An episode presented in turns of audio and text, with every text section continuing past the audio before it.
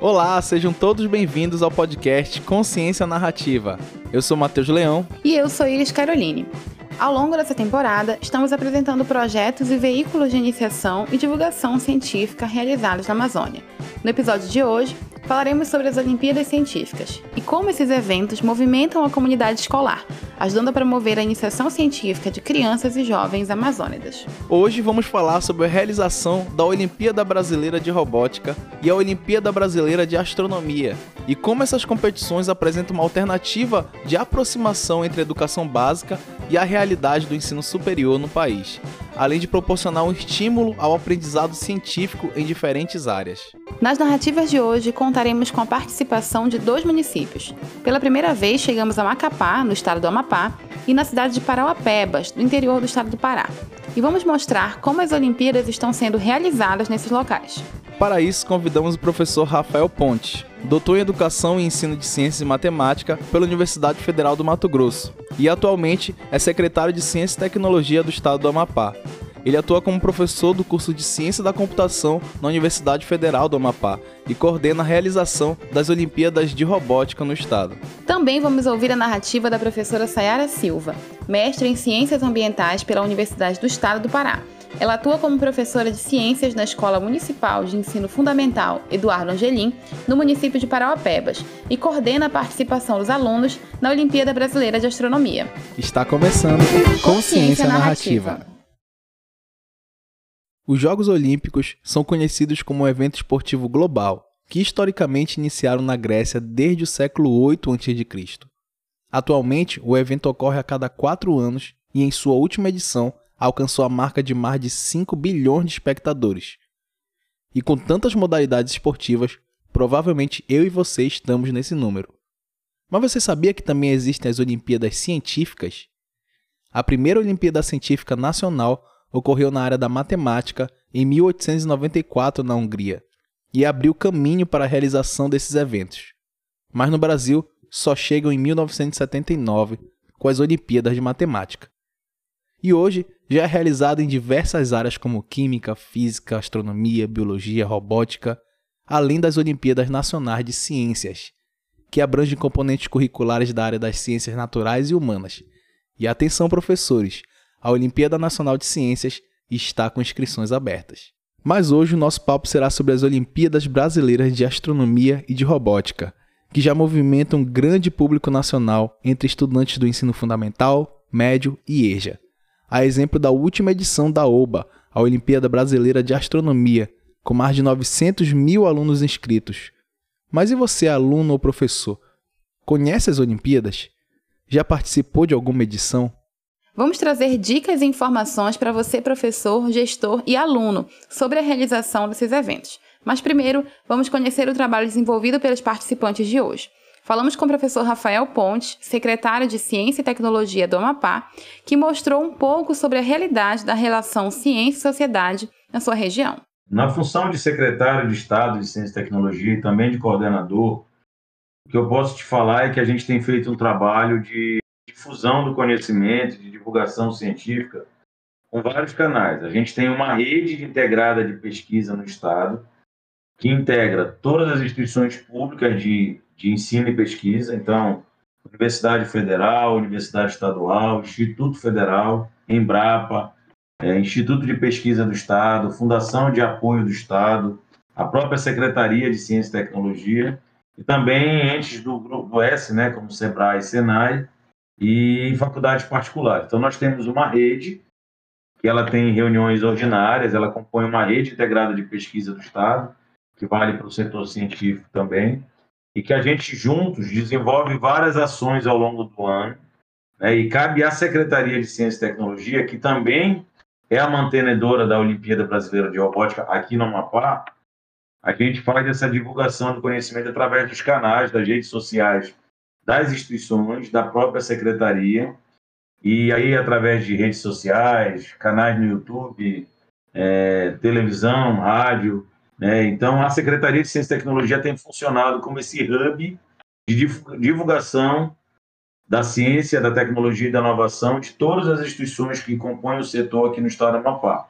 Então, além da divulgação institucional, a secretaria também amplia essa divulgação em nome de toda essa rede e usa os diversos canais.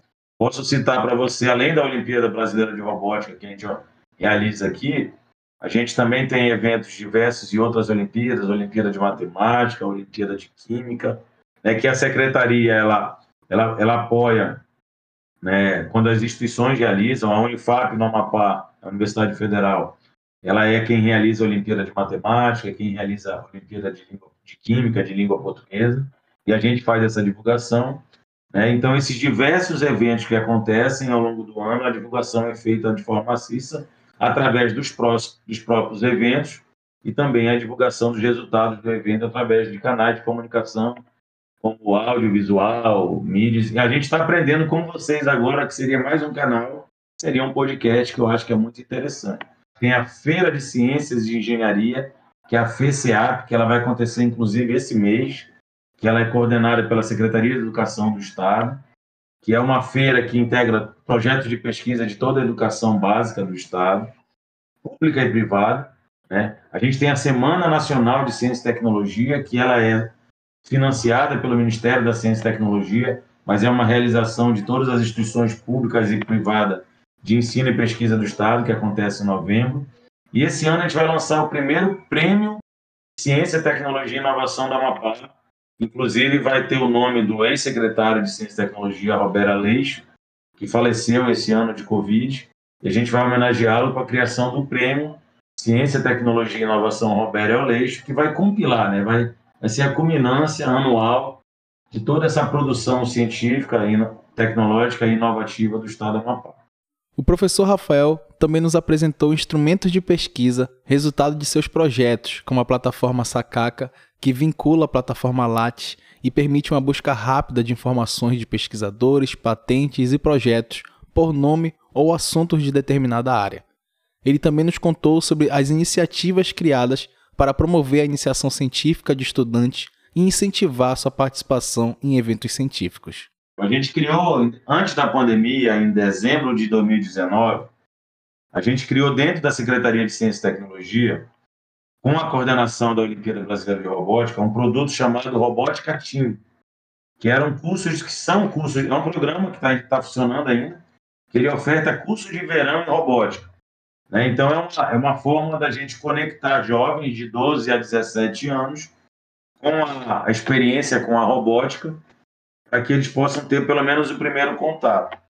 Em 2019, nós lançamos a primeira versão desse evento, em parceria com uma escola privada, e nas, na primeira uma hora de inscrição, que eram 100 vagas, na primeira uma hora numa inscrição online, nós tivemos 800 inscritos. Então, assim, a gente tem um ambiente de inovação, ciência e tecnologia ávido por eventos, por Olimpíadas, por curso, por capacitação, em algumas áreas ainda muito mais forte, e aí áreas mais jovens, como a robótica, por exemplo, tem um interesse muito grande. E a gente tem percebido uma adesão muito interessante.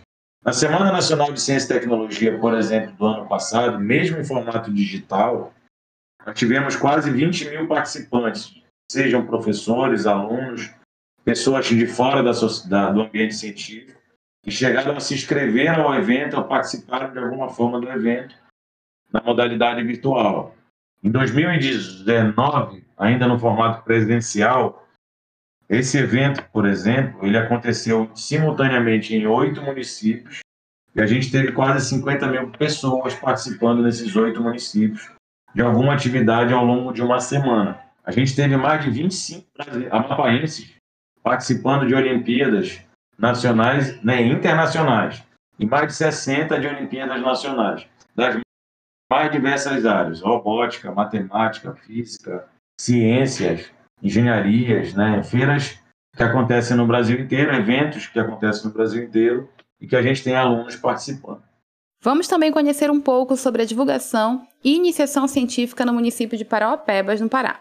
Para isso, a professora Sayara nos conta um pouco sobre a realidade escolar na região, além de algumas iniciativas que desenvolveu no município. A ciência é uma linguagem que permite a qualquer pessoa ter um conhecimento, tentar obter um conhecimento a partir de uma visão crítica do mundo, né? Aqui em Parauapebas, a divulgação científica, eu percebo ela ainda discreta. Ela ocorre, mas ela ainda é discreta e acaba se restringindo principalmente por iniciativas mais individuais. Quando a gente pensa na educação básica, né, de professores mais individualmente, é, em alguns poucos momentos, de forma mais interdisciplinar, a gente ainda não tem. Eu quero pensar positivo que mais para frente nós teremos essa parceria universidade e educação básica. Então, ela acontece sim a questão da iniciação da divulgação científica, da iniciação científica, só que ainda é discreta, está caminhando, né, mas ela ainda é discreta. Então, quando a gente, eu vou falar aqui enquanto professor, enquanto escola, a gente tenta estimular é, a cultura da ciência para que as crianças e jovens, até mesmo os adultos, né, na, na EJA, possam ter um olhar mais crítico e questionador a partir e a partir desse desse olhar, dessa visão crítica e, e questionadora, eles possam ser capazes de tomar decisões transformadoras para a nossa vida em geral é, em sociedade. Então, constantemente a gente tem que, enquanto escola, né, a gente tem que está é, tá incentivando e também fazendo algumas provocações, né? Porque no contexto que a gente está vivendo, é, não tem como a gente deixar passar despercebido a questão dos achismos, né? Ah, eu acho que a Terra é plana. Ah, eu acho que a vacina faz mal. Ah, enfim, esses achismos eles são muito perigosos. Então, nós precisamos é, estimular essa, essa criticidade e tornar essas discussões atrativas para o nosso público, né? principalmente no contexto de pandemia que a gente está vivendo. Então, para quem trabalha e, e, e visa estimular a divulgação científica, o pensamento científico, é, estimular a iniciação científica, a gente está vivendo tempos difíceis, tempos bem. É, é, o momento é bem desafiador, mas a gente segue. Aqui em Paropebas, além da, da tentativa individual dos professores nas suas escolas, que hoje né, a gente está em uma escola, cada um tem a sua escola virtual, a sua sala de aula virtual, vários aplicativos viraram praticamente salas de aula também. A gente tem essas provocações, é, a gente tenta promover essas discussões e também um pouco antes da pandemia nós já tínhamos algumas vivências que estimulavam a iniciação científica na educação básica, com as feiras escolares, o município de Parauapebas, que, que é onde eu atualmente resido e trabalho, tinha a Feira de Ciências anual, também já venha desenvolvendo a FEPACT, que é a Feira de Parauapebas de Ciência, Tecnologia e Inovação. Então, já tinha aí algumas ações discretas, mas eu ainda sinto a, a, aquela é, necessidade de ter uma parceria maior entre universidade e educação básica. Eu acredito que seria um passo é, bem importante. O, eu criei o, um Instagram, é, a princípio profissional, para falar um pouquinho sobre a vida de professora, falar um pouquinho sobre ciências, é, ciência de modo geral, né? A gente pensa ciências, a disciplina, mas assim, falar um pouquinho sobre ciência de modo geral, e trabalhar de uma forma mais leve, trazendo às vezes um pouco de humor, falar um pouquinho sobre as dificuldades dos alunos. em 2017, eu criei o Instagram profa.bio_ciências e me aventurei com essa nova ferramenta que eu não sabia usar muito bem. Hoje uso, mas não uso, não, ainda não sei usar tão bem assim, mas me tornei muito mais frequente com a pandemia e aprendi ali a gravar vídeo, a editar, achar o melhor ângulo, colocar a legenda. Então, os desafios eles foram surgindo e eu tentei a, aprimorar. Tem um, um, um, retorno muito bom com outros professores. É, é, interessante porque a gente compartilha experiências, né? Eu, eu gosto de falar que a gente não troca, porque troca, eu lhe dou algo, você leva, você me dá algo, eu, eu trago e pronto, acabou. Não, a gente compartilha. Quando a gente compartilha, a gente usa ao mesmo tempo aquele instrumento. Então, com esse Instagram também eu consegui divulgar os trabalhos dos alunos. Então, aqueles trabalhos que eu dizia, nossa, esses trabalhos são maravilhosos, mas não tinha como guardar na escola por muito tempo, a, esco a, a escola, espaço. Então, eram trabalhos muito relevantes, principalmente maquete, construção de materiais concretos e também alguns vídeos que os alunos produziam. Eu falei, nossa, isso aqui é muito bom, eu não posso simplesmente falar, leva para tua casa, ou então terminou de apresentar, joga fora. Não, isso tem que ser registrado, isso tem que ser mostrado. Não só aqui na nossa escola, mas no nosso município, para quem mais conseguir ver. Então, esse Instagram também foi uma ferramenta muito importante de divulgação dos trabalhos dos meus alunos. E as pessoas comentavam, pessoas do Brasil todo, teve gente de outros países comentando.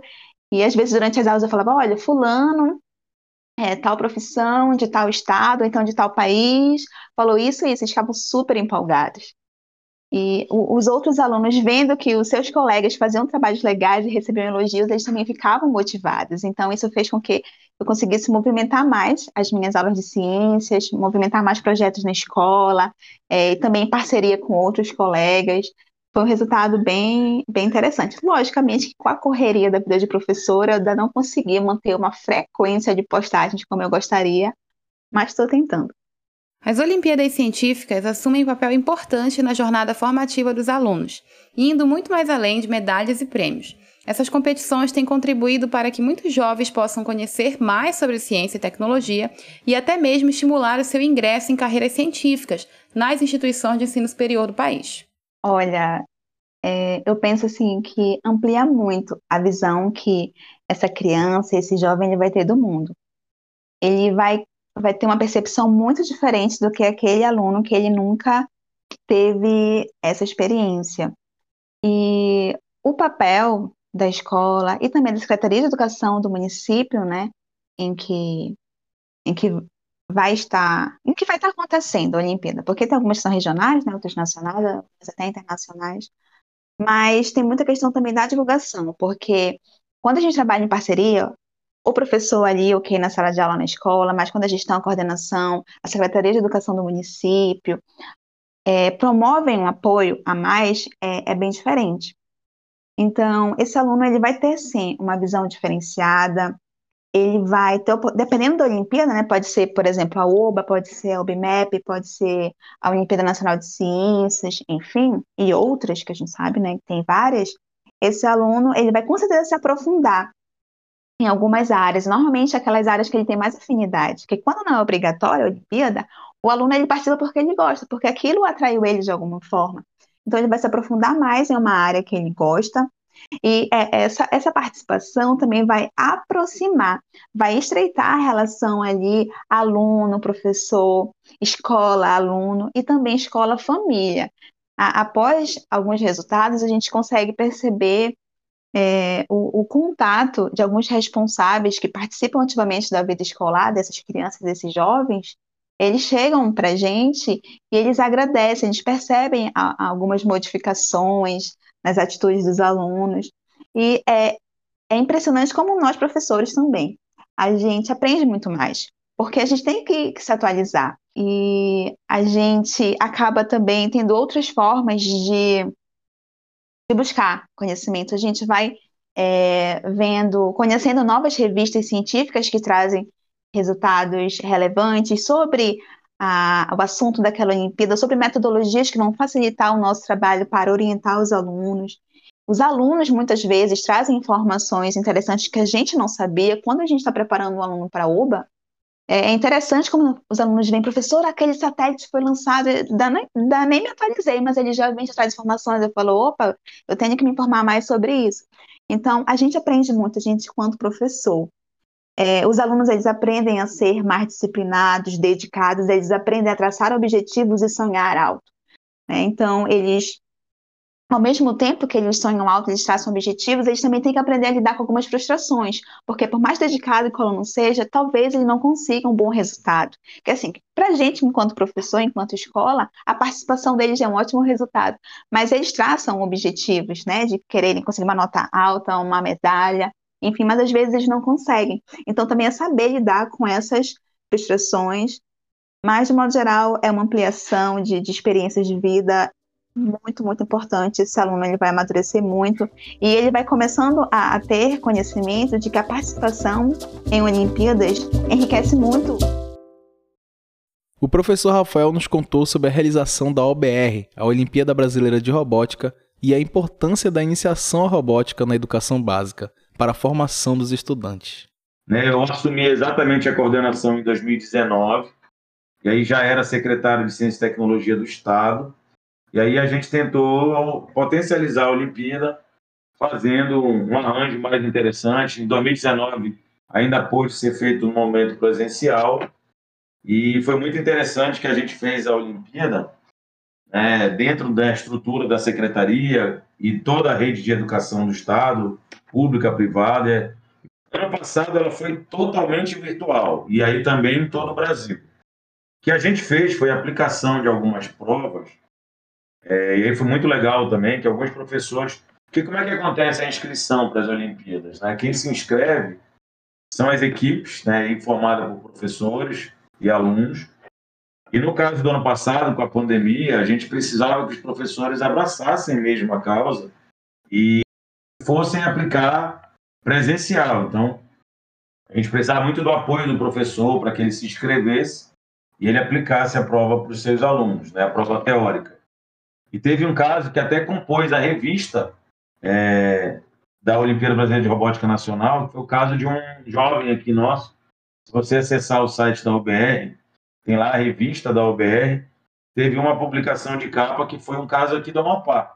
O aluno Daniel, ele é um jovem que teve o primeiro contato com a robótica meses antes da Olimpíada. Um evento nosso aqui que eu te falei, esse evento Robótica Team, que é um evento nosso. Foi o primeiro contato dele com a robótica. E aí ele foi para a Olimpíada e o professor dele aplicou a prova dele na casa do professor, de forma manual, né, escrita lá foi muito interessante, chamou a atenção, a gente teve um contato para ouvir a experiência do professor, a experiência do Daniel. Assim, é, o momento da pandemia, ele reduziu muito a quantidade de inscritos, mas a gente também aprendeu muito que quando há o interesse, há o engajamento, tanto do professor quanto do jovem, da equipe, é possível fazer. Então, nós conseguimos sim ter alguns inscritos ano passado, participaram da Olimpíada. Como o ano passado já foi virtual, né, esse ano essas incertezas todas, provavelmente ela aconteça também máximo no modelo híbrido. Então, a gente já espera uma adesão maior de inscritos. Já tivemos, inclusive, muitos inscritos. Né? O formato vai ser semelhante ao do ano passado. Ele vai ter a prova, né? também vai ter uma modalidade de prova que tem um pequeno contato presencial, né? como híbrido. E o que a gente percebe é que a robótica também vem se adaptando. As provas passaram a ter competições, já tem há muitos anos competições virtuais e está se tornando um modelo mais apropriado. Né? Então, muito do que acontece na robótica hoje acontece de forma virtual. Também as provas teóricas. Então, que mostra o potencial que a robótica tem, no caso dessa pauta a gente tratando hoje, mas isso vale para várias áreas do conhecimento científico, potencial que a gente tem de levar isso para a prática do ensino em si. Né? A robótica se posiciona fortemente como um instrumento capaz de fazer uma, uma, um ensino mais lúdico, é um ensino mais é, experimental, um ensino mais significativo para os jovens, principalmente. Então, é uma forma muito interessante de fazer a transversalidade né, do conhecimento e até mesmo a interdisciplinaridade, quando você consegue discutir é, algumas disciplinas do, de conhecimento científico no ensino básico, para o jovem, é, através de experiências com a robótica, é, a física, a matemática, a língua portuguesa. Isso tem sido muito aplicado no ensino. Então, a robótica se posiciona fortemente, tal como a computação. Né, o conceito de gamificação está muito forte também. Então, a robótica traz tudo isso né, numa forma lúdica, competitiva, mas mostrando que ela é uma ferramenta capaz de se posicionar de forma muito sólida no processo de ensino-aprendizagem em sala de aula. As Olimpíadas ela tem um papel fundamental para a popularização da ciência. É, eu citei aqui há pouco o caso do Daniel. O Daniel participou Daniel era um jovem de escola pública que nunca tinha tido contato com nenhum instrumento de competição científica. Ele participou desse nosso curso de robótica, um curso livre de férias, teve o primeiro contato, se interessou pela temática, e aí, junto com o seu professor, eles resolveram se inscrever. Então, na escola dele, inclusive, é, ele foi o primeiro aluno a se inscrever na Olimpíada de Robótica. E uma vez inscrito, foi tão, foi tão potencializador a Olimpíada na vida dele, e isso aconteceu em dois, na Olimpíada de 2019. E aí o Daniel, em 2020, se inscreveu no programa de uma, da Universidade Inglesa, Oxford, no programa de visita técnica, né, de processo de imersão de jovens para que eles pudessem fazer visita monitorada até a universidade. Eram duas universidades inglesas, não recordo qual. Tinha um evento, e ele se inscreveu e foi um dos brasileiros aceitos nesse evento. E ele, infelizmente, não pôde ir ainda pelo processo, por causa da pandemia, mas ele está aprovado para fazer essa visita, essa visita técnica, conhecer o ambiente inglês das universidades. Então você percebe, né? Ele começa ali o processo de conexão com a inovação, com a robótica, num, curso de verão, no curso livre de férias, percebe o potencial e se interessa por aquela temática, participa de uma Olimpíada, né? Já está tá indo para a terceira inscrição dele, inclusive, e a partir dali ele pudesse começa a estabelecer novas conexões ao ponto de se inscrever no concurso nacional para fazer uma expedição internacional e é aprovado.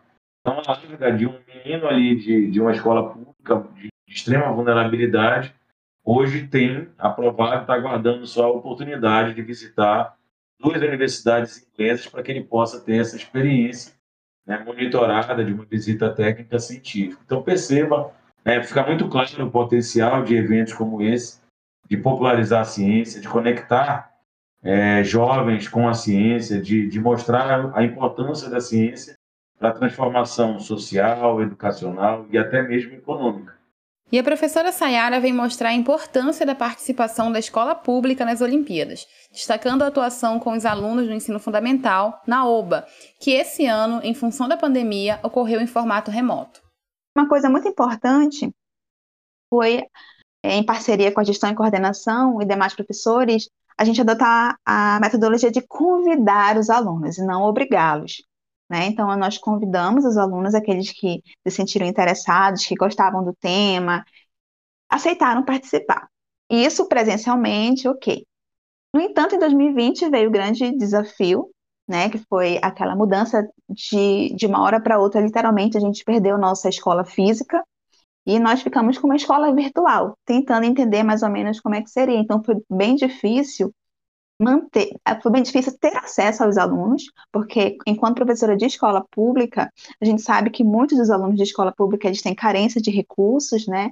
É, tanto das máquinas, celular, computador, acesso à internet, a uma internet de qualidade.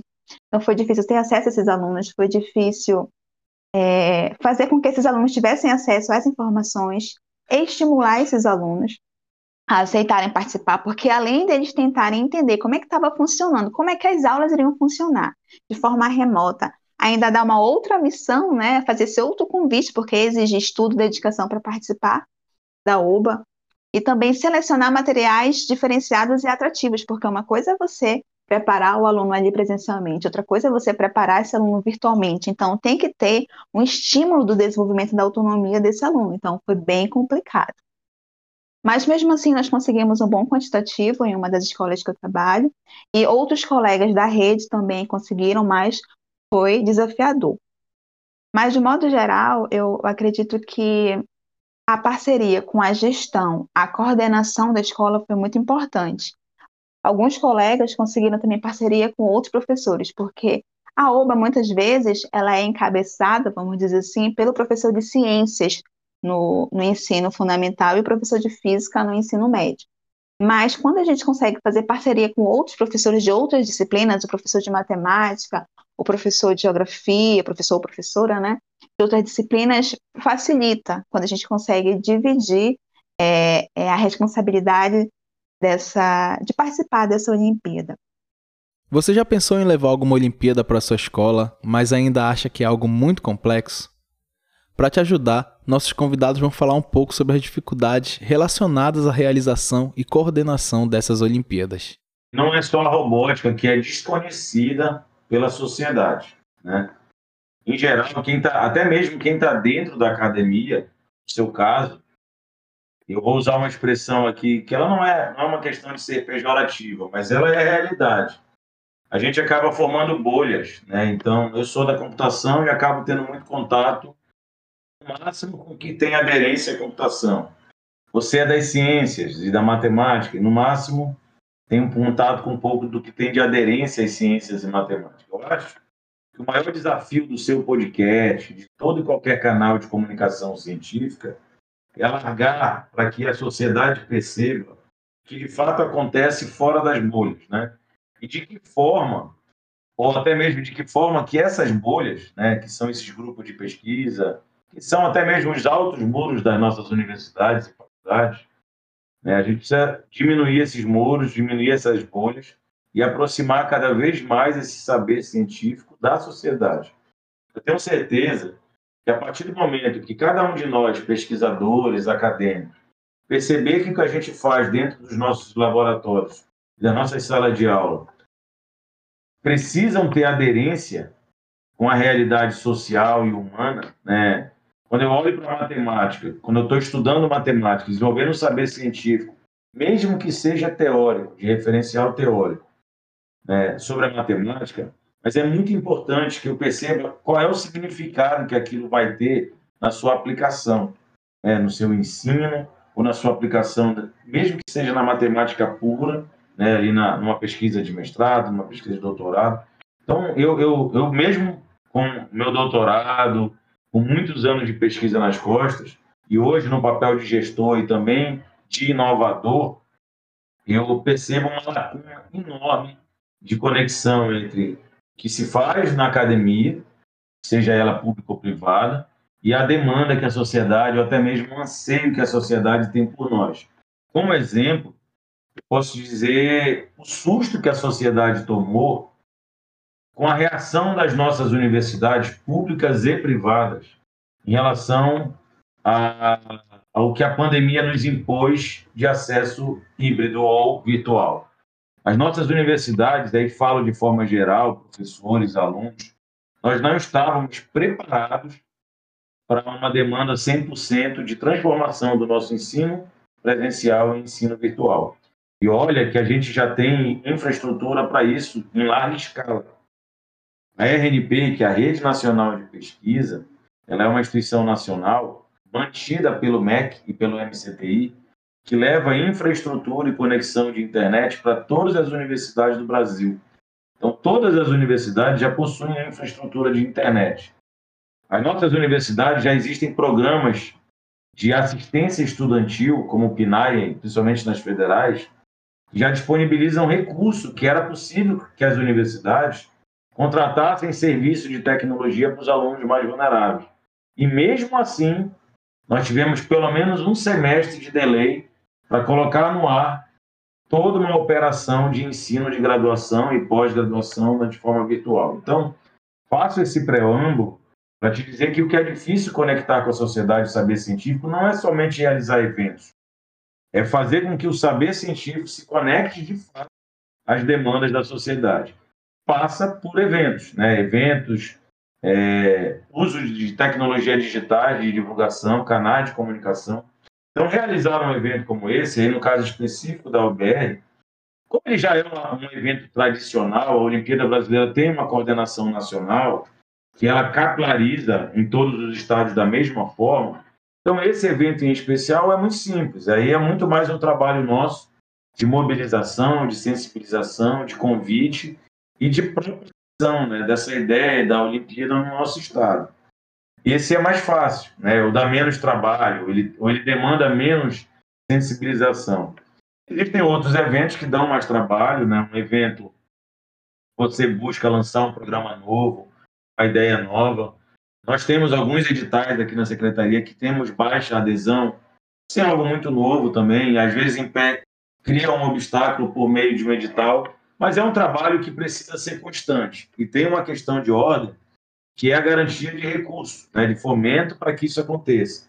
Então, um evento desse só acontece quando você tem recursos humanos engajados e recurso financeiro disponível para poder realizar seja toda a infraestrutura e organização e até mesmo a premiação, divulgação do evento. Então, aqui tem que ser um somatório de engajamento de pessoas e de capacidade de recursos humanos e financeiros para que o evento aconteça, de tal modo que a gente possa usar os diversos canais de comunicação para que isso alcance a sociedade, se torne algo compreensível, significativo que, e aderente aos interesses da nossa sociedade. Por incrível que pareça, a OBA, a Olimpíada Brasileira de Astronomia e Astronáutica, ela acontece desde 98, desde 1998. Nessa época eu estava na terceira série, ainda falávamos série, né? Estava na terceira série. E eu nunca tinha ouvido falar da OBA até 2015, que foi quando eu cheguei no município de Paropebas para assumir o cargo como professora de ciências, como uma das professoras de ciências da, da rede. Então, eu não conhecia. Mas a OBA já era realizada no município há muito tempo. O município já tinha abraçado a participação na OBA há algum tempo. Então, em 2015, eu fui apresentada e eu, a, a escola que eu estava, né, iria participar. Eu falei, tá bom, então, mas não sabia muito bem como funcionava. E o resultado ele foi um pouco frustrante na época, porque as notas elas foram baixas e não tivemos medalhas. E eu, como disse, né, não entendia muito bem como funcionava. E eu comecei a investigar mais ou menos como funcionava a OBA, porque assim, não é simplesmente vamos participar da OBA. Eu tenho que, que me atualizar, porque quando a gente fica preso ao livro didático, é, quero ressaltar que o livro didático é uma importante ferramenta, sim, só que às vezes ele chega para a gente, professor, com algumas informações ultrapassadas.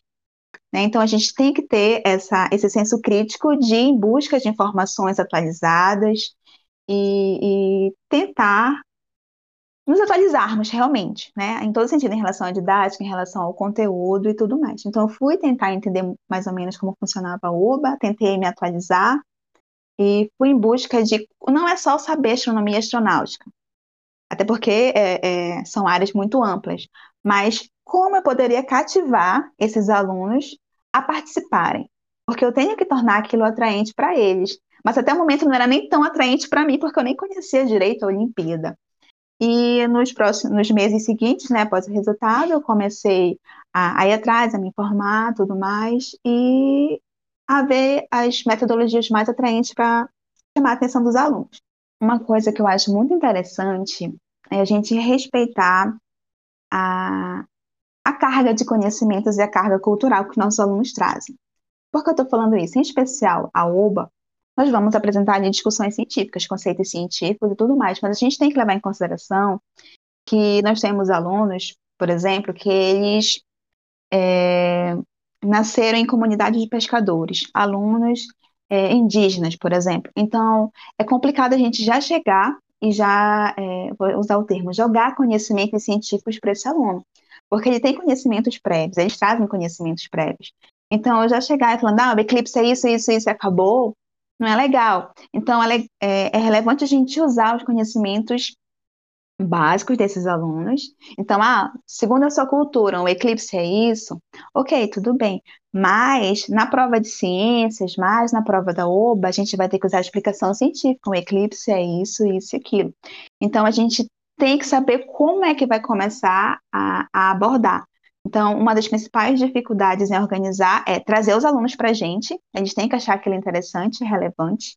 Né? Então, ultrapassar essa barreira para o aluno falar, ah, astronomia é chato. É atrair esse aluno, quebrar essa barreira para atrair esse aluno para a gente. É...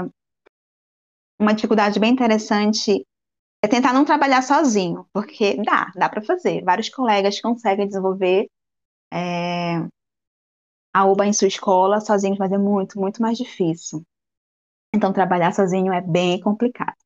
Estimular a autonomia do aluno também é um grande desafio, porque, historicamente, quando a gente para e pensa em recursos tecnológicos, muita coisa mudou. Na verdade, em várias áreas, muita coisa mudou. Mas a escola ainda segue um ritmo igual à escola do, dos séculos passados.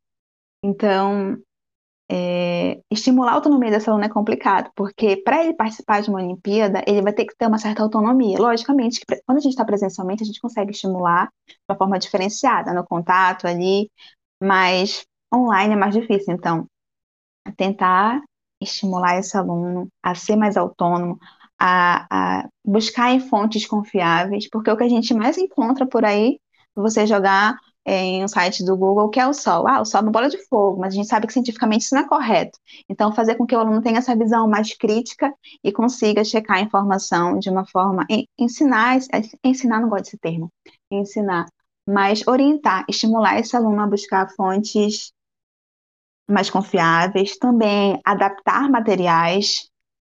É, a gente sabe que um sexto ano não é igual ao outro sexto ano, que não é igual aos sexto anos de, de, uma mesma sextos anos de uma mesma escola eles não são iguais aos sextos anos de outras escolas de diferentes bairros do mesmo município então é muito particular isso daí então a gente tem que saber sentir a nossa turma é, e adaptar materiais E quando a gente pensa na OBA, por exemplo, eu trabalho com a OBA nível 3 na minha escola, né? Que são alunos dos sextos aos nonos anos. E é complicado, porque é a mesma, a mesma prova que meu aluno do sexto ano vai fazer, o aluno do nono ano vai fazer. Quero minha escola participando das Olimpíadas. Precisa estar vinculado a uma instituição? É necessário investimento? Por onde começar? Olha, eu acho assim fundamental procurar parcerias. Porque, como eu já disse, encabeçar uma Olimpíada sozinho dá, o professor sozinho dá, mas é muito mais difícil. Então, procurar parcerias, tanto na sua escola, conversando bem com a sua gestão, com a sua coordenação, buscando apoio. Quem sabe levando, se a, a OPA ou qualquer outra Olimpíada não acontece no seu município, levar isso até a Secretaria de Educação, tentar essa parceria. E também uma parceria é, com outros colegas de outras disciplinas, uma parceria também fora da escola fora da, da escola que você trabalha. É, por exemplo, as redes sociais, né?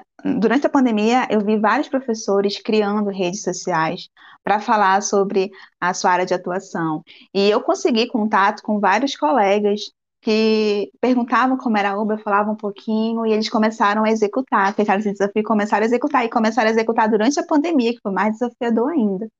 Então, essa parceria é muito importante. Estudar bastante também, é, buscar essa formação continuada, porque existem várias é, fontes né, desatualizadas, então é bom a gente se atualizar, a gente estudar. E ter aquele grupo de alunos que eles são bem, bem curiosos, bem investigativos também, porque eles ajudam muito a gente nessas investigações, sabe? Olha, durante essa semana, fica de olho nas novidades astronômicas. Então, a gente aprende muito com os nossos alunos, e eles sabem muitas vezes lidar com tecnologias que a gente não sabe. Então, criar essa parceria também com os alunos é muito interessante. Ter uma didática adaptada, porque você pode saber muito de astronomia, mas se você não consegue fazer outro entender, já complicado. E quando eu falo outro entender, não é só o seu aluno, mas conversar sobre astronomia sem ser naquela, naquela situação, tipo, professor-aluno, sabe? Mas de uma forma mais, mais descontraída também. Então, aí você sabe que realmente você está conseguindo é, fazer a produção aí de conhecimento com qualquer pessoa. Então, adaptar a sua linguagem, é, lógico, sem abandonar os conceitos científicos, mas adaptar a, a sua forma de abordar o tema para que seja mais facilmente compreensível como eu já disse, nenhuma turma é igual, um aluno não é igual ao outro. Pesquisar aplicativos, é, pesquisar sites, vídeos, também faz muita diferença, principalmente no contexto quando a OBA é realizada qualquer outra Olimpíada de forma virtual. Se você vai começar pela primeira vez na sua escola, talvez seja legal você começar com um número pequeno de alunos, né?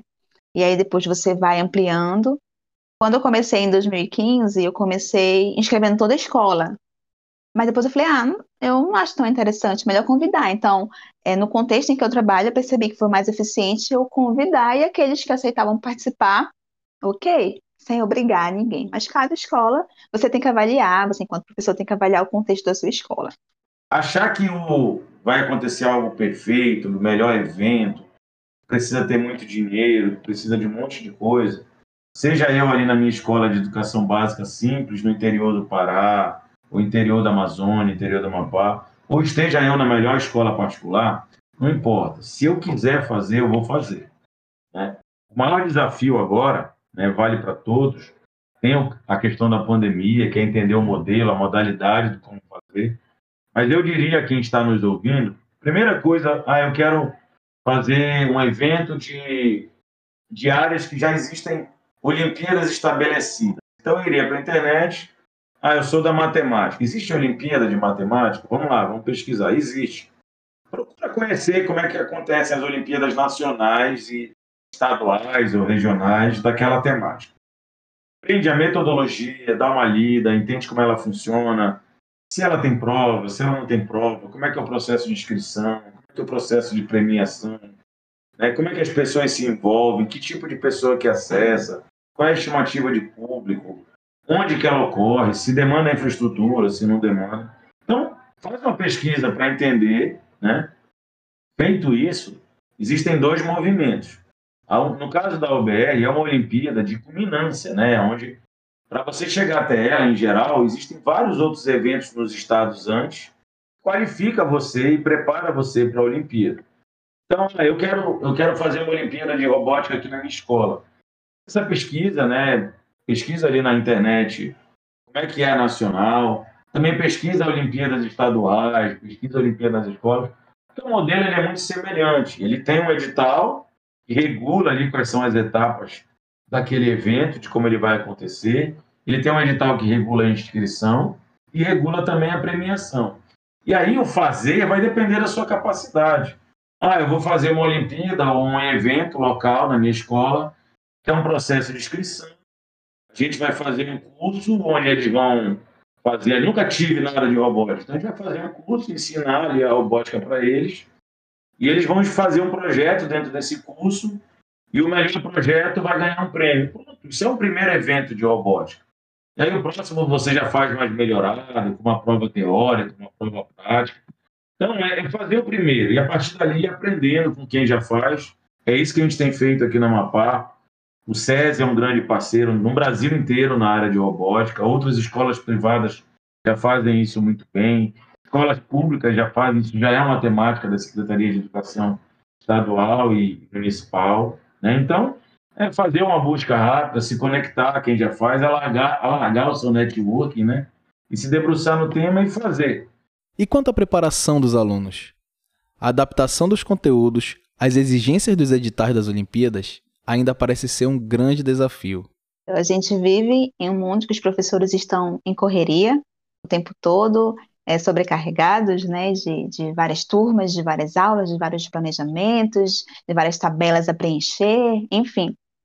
Mas o, pensando especificamente na OBA, na Olimpíada Brasileira de Astronomia e Astronáutica, o currículo do sexto ano contempla um pouquinho do conteúdo que cai, dois conteúdos, do oitavo, dos, é, do oitavo ano também, do nono ano também. Do sétimo ano já não contempla tanto assim, mas dá para fazer uma preparação é, parcial, considerando as aulas regulares, sim. No entanto, é, é importante também oferecer é, materiais além. Seja você sugerindo, olha, esse site aqui é legal, né? Você pode entrar nesse site, ele é bem legal, ou então essa rede social tem uma pessoa que faz divulgação científica sobre o tema, é legal, siga. Se esse aluno ele tem acesso à, à internet, por exemplo, se esse aluno não tiver acesso à internet, o professor ele pode fazer alguns resumos e ver a possibilidade de imprimir na escola e repassar para, para os alunos que não têm acesso à, à internet. Mas, de modo específico, assim, é, eu gosto muito de fazer grupos de estudo. Então, quando a gente estava presencialmente na escola, a gente criava alguns grupos ali de estudo, a gente marcava uns horários em um contraturno e a gente aprimorava essa preparação para a UBA. E já virtualmente, a gente já teve um grupo também mais específico para aqueles alunos participarem da, da UBA, né? Já que eles não foram obrigados, eles foram convidados. Então, a gente tinha um quantitativo de alunos ali X que eles queriam participar. Então, a gente tinha um grupo ali que a gente mandava, às vezes, memes sobre astronomia, a gente mandava vídeos, sugestões, tanto os alunos também, quanto eu e outros professores que estavam contribuindo mas, de modo geral, seguindo o currículo de determinado ano e com as aulas regulares, dá para fazer uma preparação. Mas eu aconselho a sempre fornecer materiais extras, seja materiais impressos, seja sugerindo sites, é, redes sociais de pessoas que você confia cientificamente para discutir o tema. E para o professor Rafael, isso está diretamente relacionado à formação inicial de professores e reflete o cenário acadêmico e científico no país. Quando eu digo que para se preparar para as Olimpíadas, a gente precisa conectar, né? Se eu sei que tem um evento forte na minha cidade, no meu estado, e que tem interesse dos meus alunos, por que não trazer o evento para dentro da minha prática acadêmica, né? da minha didática, né, das minhas atividades, das minhas avaliações, da, das minhas experiências. Então, quando eu falei que o ensino, o processo de ensinar e aprender, ele precisa estar conectado com as demandas da sociedade, tem a ver com esse aspecto.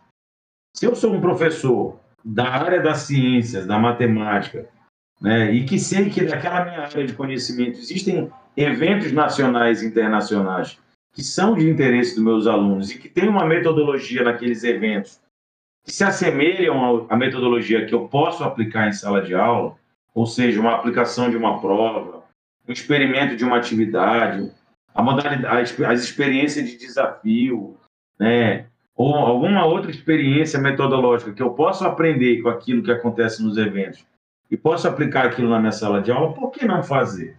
Então, acho que também é função nossa, gestores, função dos coordenadores dos eventos.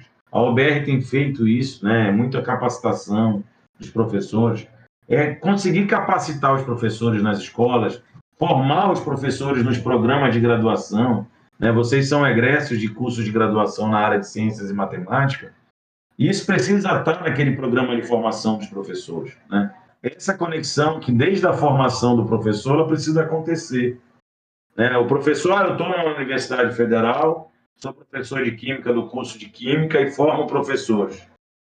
Como é que, em pleno século XXI, eu posso formar professores que sequer conhecem que para aquele curso de formação dele existe uma Olimpíada Nacional da área dele que movimenta milhões de pessoas, credencia para eventos no Brasil e no mundo, e eu não digo isso para um aluno de Química. Entendeu a lógica? É esse o debate que a gente precisa fazer nas nossas universidades, é esse o debate que a gente precisa fazer nas escolas, sair da bolha. Né? A gente achar que eu sou professor de química e na graduação eu tenho que ensinar só química para o meu aluno. Não, eu tenho que ensinar meu aluno a olhar o mundo através da química, seja num evento, seja numa experiência doméstica em casa, seja numa experiência no mercado, seja numa experiência relacionamento de trabalho, não importa. Que eu preciso formar o meu aluno para ele olhar o mundo através daquela área do conhecimento. Então, se eu sou um aluno de Química no curso de licenciatura de uma universidade pública federal, e eu estou sendo formado para ser professor, como é que eu posso não saber que existe uma enorme Olimpíada de Química no Brasil? Que me conecta com a Olimpíada de Química do mundo inteiro. Então, eu acho que a nossa base da nossa questão aqui da preparação é trazer isso através de podcast, através de canais de comunicação que possam estimular a mudança, a preparação, a conexão da formação de professores desde a faculdade. Então, formar os professores para que também percebam essa visão sobre os eventos. É, os professores já formados, a gente precisa descer e formar esses professores, mostrar que isso existe. E aí sim usar esses eventos, essas metodologias de Olimpíada, de, de, de curso de capacitação livre, trazer isso para dentro de sala de aula, porque na hora que você aplica isso desde a educação básica, eu tenho certeza que se vocês tivessem tido experiências com Olimpíadas, com eventos, que isso alarga o network de vocês, alarga, alarga a visão de mundo de vocês, desde a educação básica, talvez nosso podcast hoje fosse outro. Talvez nosso podcast estava mostrando já resultados de como que a Olimpíada vem impactando a formação de maior qualidade dos nossos alunos, desde a educação básica à pós-graduação no Brasil. Talvez assim a gente estivesse hoje o Brasil despontando na produção de vacinas, despontando na produção, exportando vacinas para o mundo inteiro. Falta valorizar a ciência como prioridade do país. Isso vale para a ciência de ponta e vale para a ciência lá na educação básica, onde você qualifica o professor, forma o professor com qualidade e permite ao professor essas diversas conexões do seu saber científico com as demandas da sociedade, da vida real, que é sim, ela acontece na rua, na casa, nas conexões do dia a dia, e que não é, não é muito distante do que é essa bolha hoje que a gente vive dentro do ambiente acadêmico, das escolas, dos laboratórios das universidades. Então a gente precisa romper essa bolha, o que a gente desenvolve de ensino, pesquisa extensão nesse tripé precisa estar mais atento às demandas da nossa sociedade. Estamos chegando ao fim de mais um episódio dessa temporada sobre iniciação e divulgação científica, que trouxe a pauta as Olimpíadas Científicas, onde falamos sobre a OBR e a OBA. Se você quiser conhecer mais sobre os projetos do professor Rafael e da professora Sayara, é só acessar os links que estão aí na descrição. Esperamos cada vez mais divulgar esses projetos e estabelecer uma ligação entre universidade, escola e comunidade. Agradecemos a participação dos professores de hoje e também pela sua audiência. Compartilhe esse podcast com seus amigos, professores, alunos, escolas e comunidade. Nos siga na sua plataforma de áudio favorita e até o próximo episódio do Consciência, Narrativa. Narrativa.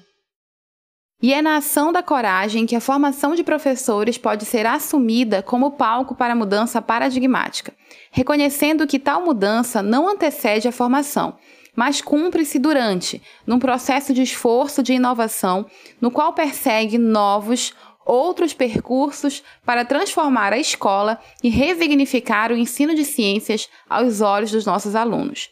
Antônio Nóvoa, 1995.